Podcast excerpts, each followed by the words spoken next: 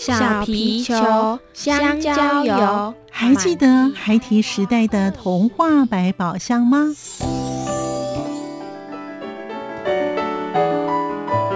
我是桂文雅，世界是一本美丽的书。我是曹俊彦，从小就喜欢画画。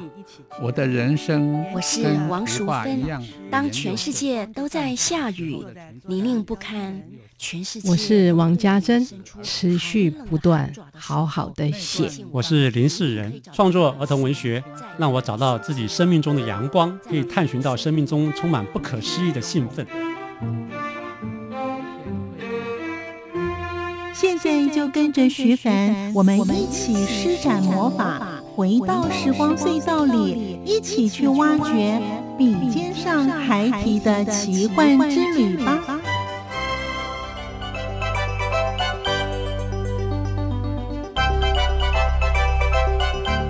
欢迎收听《笔尖上孩提的奇幻之旅》，我是徐凡，儿童文学科幻作家黄海老师。他是台湾儿童科幻的创始者，老师也谈到两岸之间对于科幻的不同点。至于有哪些的不同呢？我们待会在节目当中一并请老师跟我们听众朋友分享。欢迎您继续的收听。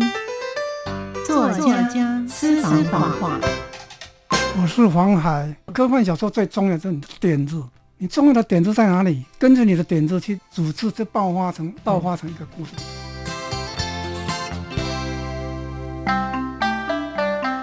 声音印象馆单元，属于儿童文学的科幻的文章，是我逐渐把它冒冒出头。那张系国是台湾科幻的创始者，可以这么想。那既然是台湾科成人科幻张系国，那是没有问题的。嗯哼，台湾的这个刊物非常的容量非常的小，那我就在儿童儿童文学这领域这个边去发展，结果闯出一片天，而且。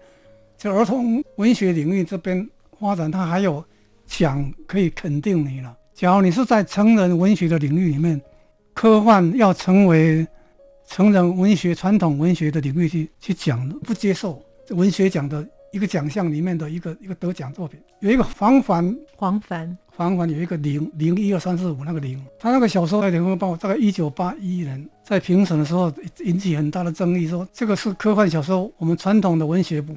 不愿列入，但是因为张系国担任评审，那那一次他他的意见有影响到评审委员的的想法，他就把它变成防环得奖了。但是张系国他也只是防环的零那边中编小说里面有很多很多是从那个一九八四，甚至名字温斯顿温斯顿那个名字，因为台湾科幻小说的发展，它还是必须要有国外的养分来来滋养自己，然后才能成长。后来在回顾台湾科幻小说的发展，这几十年后再回顾过去，去回顾发展说，台湾的科幻一就是从主流文学跟儿童文学里面发展出来的，依附在那边。你没有传统文学、主流文学，还有儿童文学，你科幻就没有办法发展，因为你没有专属的科幻这样的一个项目的刊物来承载科幻这个这个东西了。甚至这个科学的刊物，像科学月刊，他我是科学的，我不接受科幻，他们认为科幻是。跟科学不相关，等于是不是正统的科学不能够跟科学挤在一起。嗯，但是后来我跟大陆接触之后，那个时候是民国几年？跟大陆接正式比较接触，二零一二零零零年以后接触，我才发现说，其实大中国大陆的科幻是因为有科普的支持，官方他们支持科普，他们很重视科学这个领域，是科学发展领域，说支持科普啊，科普又支持科幻，所以这个。中国大陆它能够发展出来科幻的一另外一片天地，所以现在的中国大陆发展科幻的小说或者是这种科幻的这种书籍，反而比台湾在那个时候比台湾来的比较前卫一点，是吗？最近是发展的比台湾多了，嗯，啊，他们也能够讲究艺术，但是在一九八零年、一九八零年以前，他们可能是跟台湾可能没有说很很好，他们应该是。毛泽东去世以后，他们一九八零年有有一个进入一个科幻高峰。一九八零年，他们才开始有科幻这个名字。台湾也是也有科幻这个名字，也是在一九八零年。为什么会这样呢？是因为大概是在一九七零年代中期的星际大战第三类接触，星际大战是一九七八，就一九七七了。星际大战跟第三类接触，这是两部很很重要的科幻电影。所以台湾慢慢的市面上慢慢有科幻这个名名字，所以文化受到影剧的影响太大了。大概在一九八零年，科幻这两两个字才进入，才开始进入词典，要不然就没有这两个字了。整个的情况，在中国大陆，他们也是最早把科幻。跟儿童文学类类在一起，它是属于儿童文学的一环嘛。所以呢，科幻的这种文类呢，在中国大陆呢，它是把儿童文学放在一起的。那之后回来摆在书店里面，摆在书店。那那台湾后来就开始也有属于儿童文学的科幻的这种文章喽。属于儿童文学的科幻的文章是，是我逐渐把它冒冒出头，在《国语日报》，而且在很很多刊物这样去发表。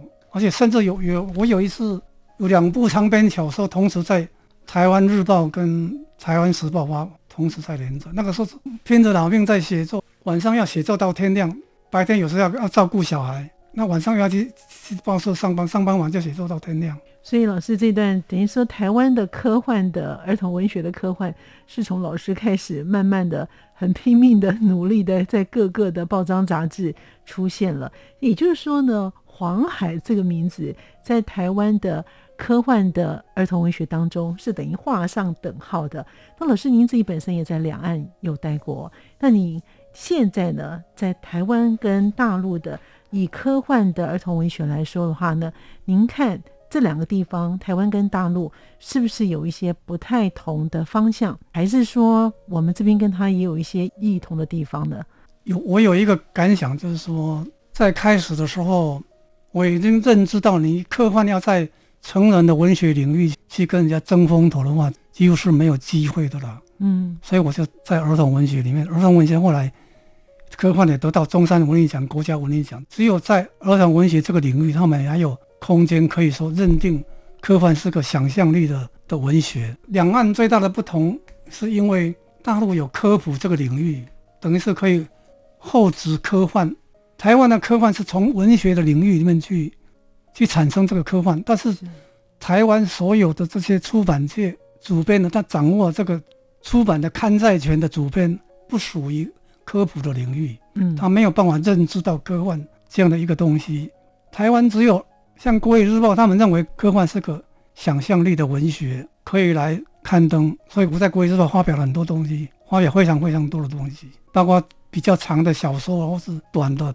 长的或者理论的通通有。两岸它最大的不同就是说，大陆很有名的一个作家叫刘刘慈欣，他的小说被改拍成电影。那时候我有一次到到北京去访问的时候，北京的来访问我，问我说两岸有什么不同？我说最大的不同就是说，台湾的科幻是从这个文学的领域里面出来的，大陆的科幻是是有科普这个原地。所以刘慈欣他假如出生在台湾，他可能也是搞不出名堂出来。那两岸有一个很巧合的地方，就是说刘慈欣到台湾来，他是跟着儿儿童文学的团体过来的。嗯，那我第一次到大陆去，也是跟着儿童文学到大陆去。一九九二年，刘慈欣到到台湾来，大概前几年吧。所以两岸的以科幻的文学、儿童文学来讲的话。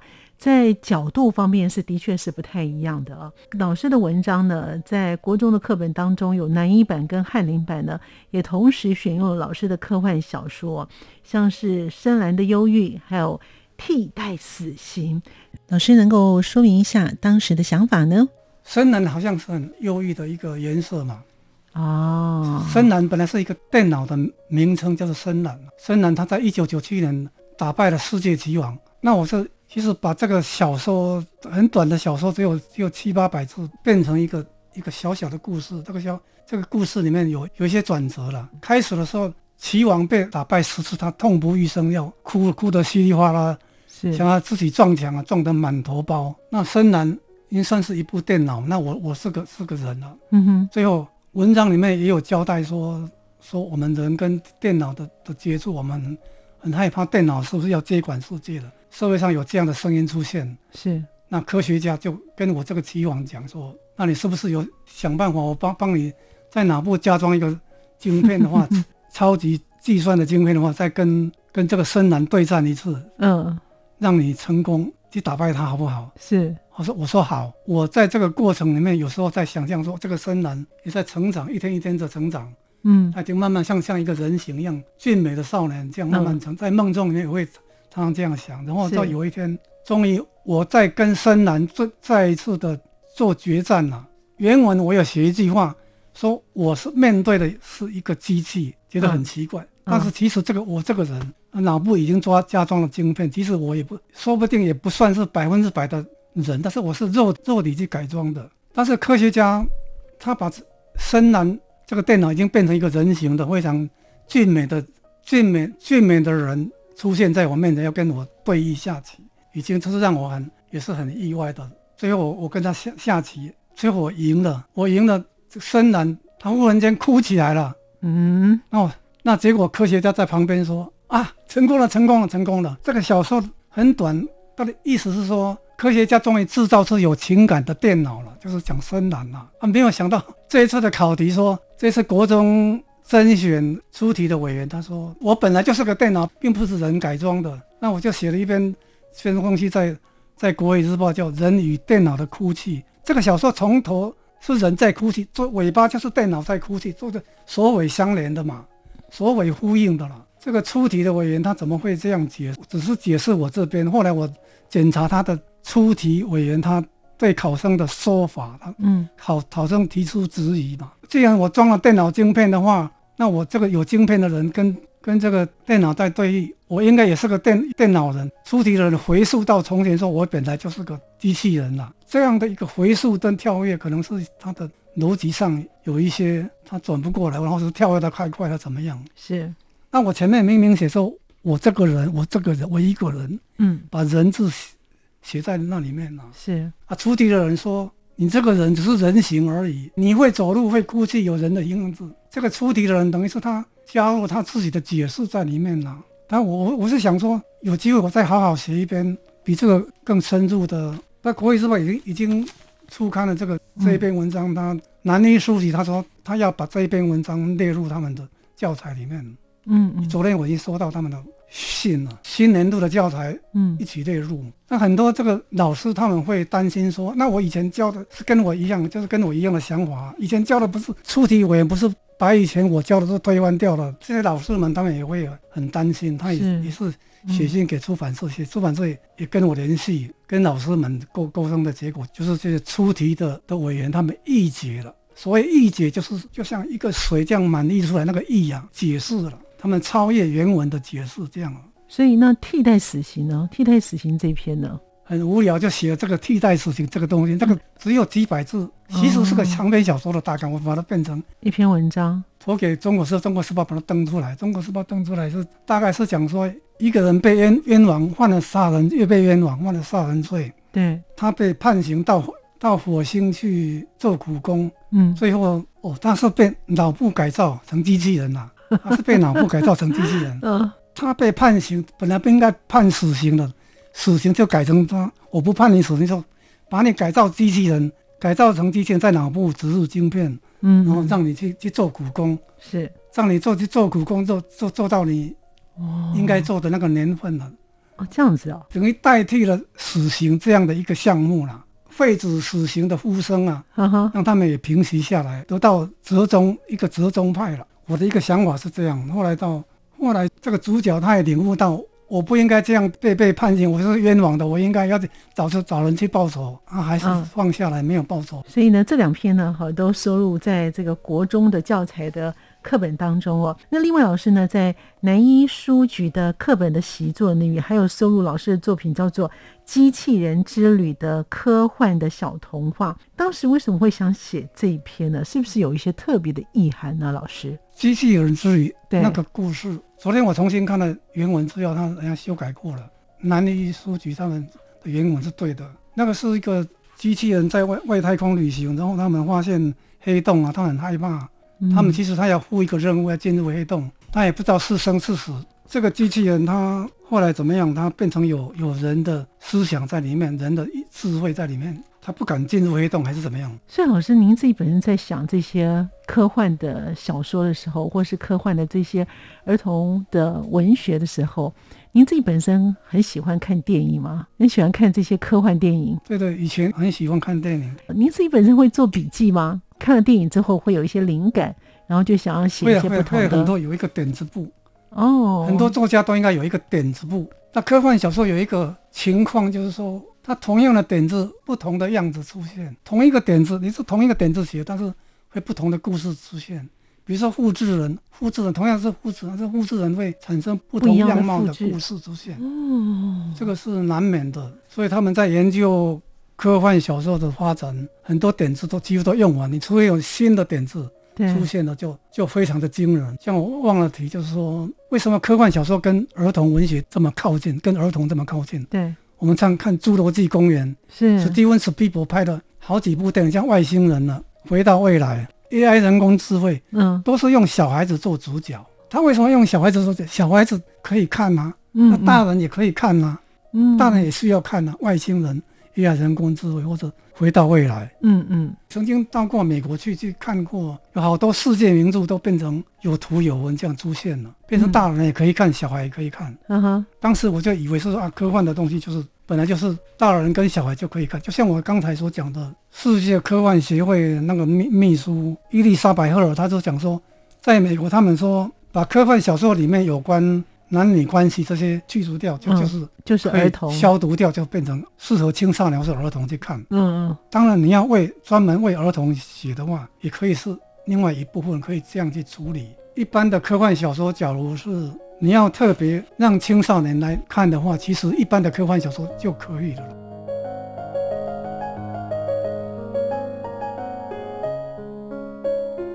欢迎朋友们继续回到节目当中，儿童科幻作家黄海老师，他也谈到科幻小说的重点是要有说故事的能力，以及编故事，并且故事是有意义的存在。我们继续聆听他跟我们听众朋友继续的分享。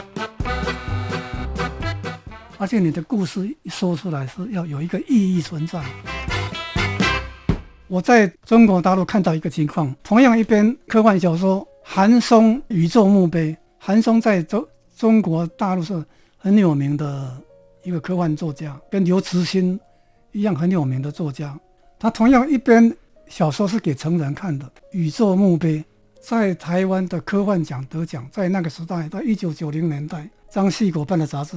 是杂志的奖，就一二名都给大陆拿走了。我们台湾的评审很公正，包括尼康科幻奖，有一年大概二零零九年，也是一二三名都大陆包办的哦，而且都有奖金。那个奖金在大陆来讲是他们是非常的丰富的。相反的情况，我们在台湾要在大陆没有奖金的奖要得奖，他给你次要的，不会给你。重要的奖嘛，所以我们台湾是比较开放民主的。刚才是在讲说，韩松的小说同样一边《宇宙墓碑》，讲这个人在外太空这样这样探险旅行那种孤独的感觉，写出的一首意境。它可以是成人的科幻，也可以青少年的科幻。他只把它贴成一个标签，我是青少年科幻，就列入青少年科幻丛书里面的一边，就换了标签就是了。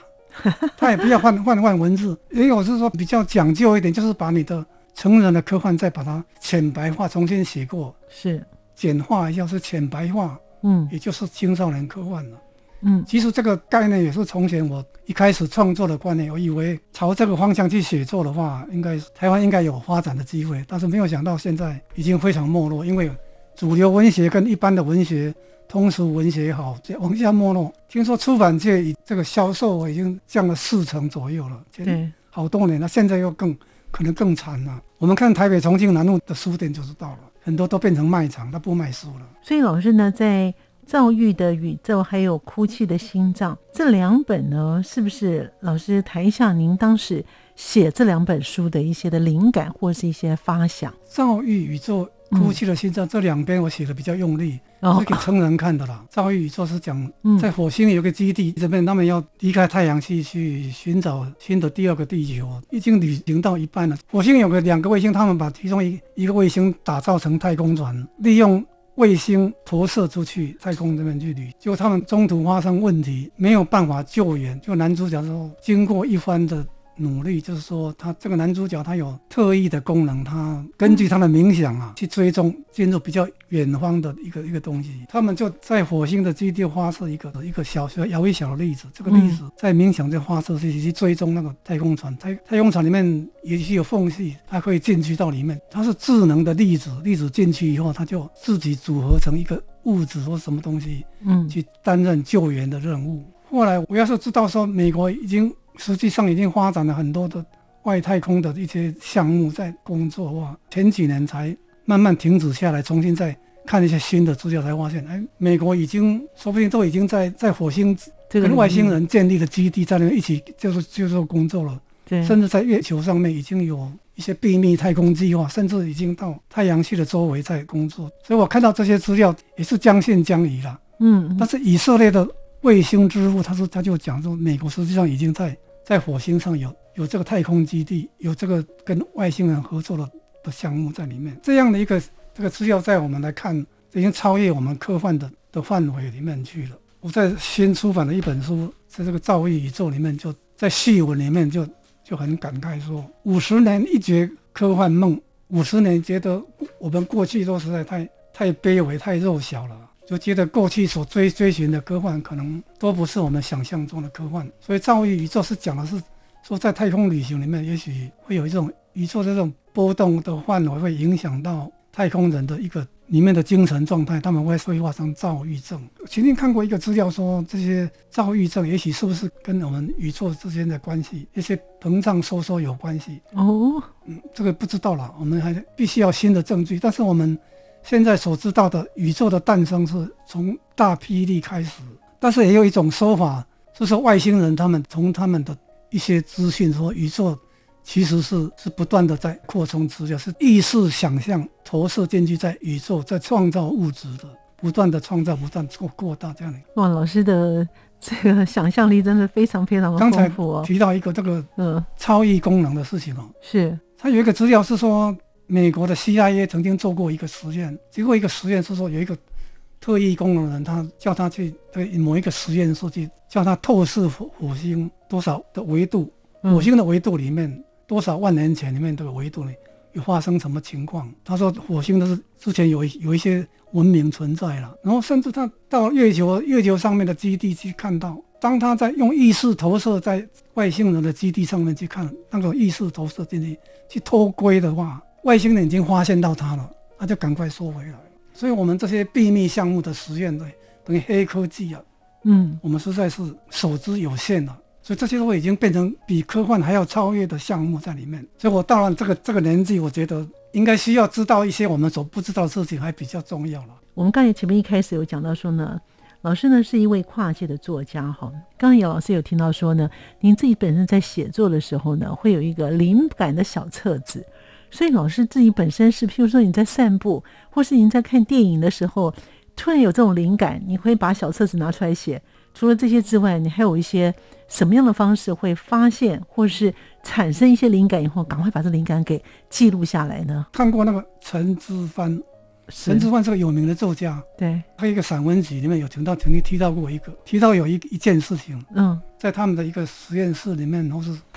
或是他们的一个教学大楼里面，特别设定一个角落，那有一个有一个有记事本的什么东西。有些有灵感的人，他忽然间经过，他要想到，忽然间要赶快记下来，在一个角落里面有一个角落灵感布置，让让你赶快写下来，这样一个一个布置。通常我们从事创作人，他们都会有这些点子，想想什么点子出现会有了，他们要赶快把它写下来。这个点子一个写写个一两字，一两个字两三个字，或是一一句话都可以，你大概就知道你的点子是什么。所以将来要写文章的时候，就从那个点子簿里面翻阅一下。对对对。那老师，你的点子簿写了几本了呢？也没有几本了，有一有一些了，就是。我们听说看那个威尔斯，就是一八九五年写《时光机器》那个威尔斯，他的小说被称为现代科幻小说的一个起点。威尔斯的小说真的是合乎。科幻小说的艺术观的一个科幻小说了，威尔斯是他这个真是很厉害。嗯，他说他死掉以后，从他的他的点子里面去，他说那个点子都写不完了。哇，那可见他这个灵感超多的呀。那老师要写这个科幻小说，如果要写得好的话呢，需要具备哪些的条件呢？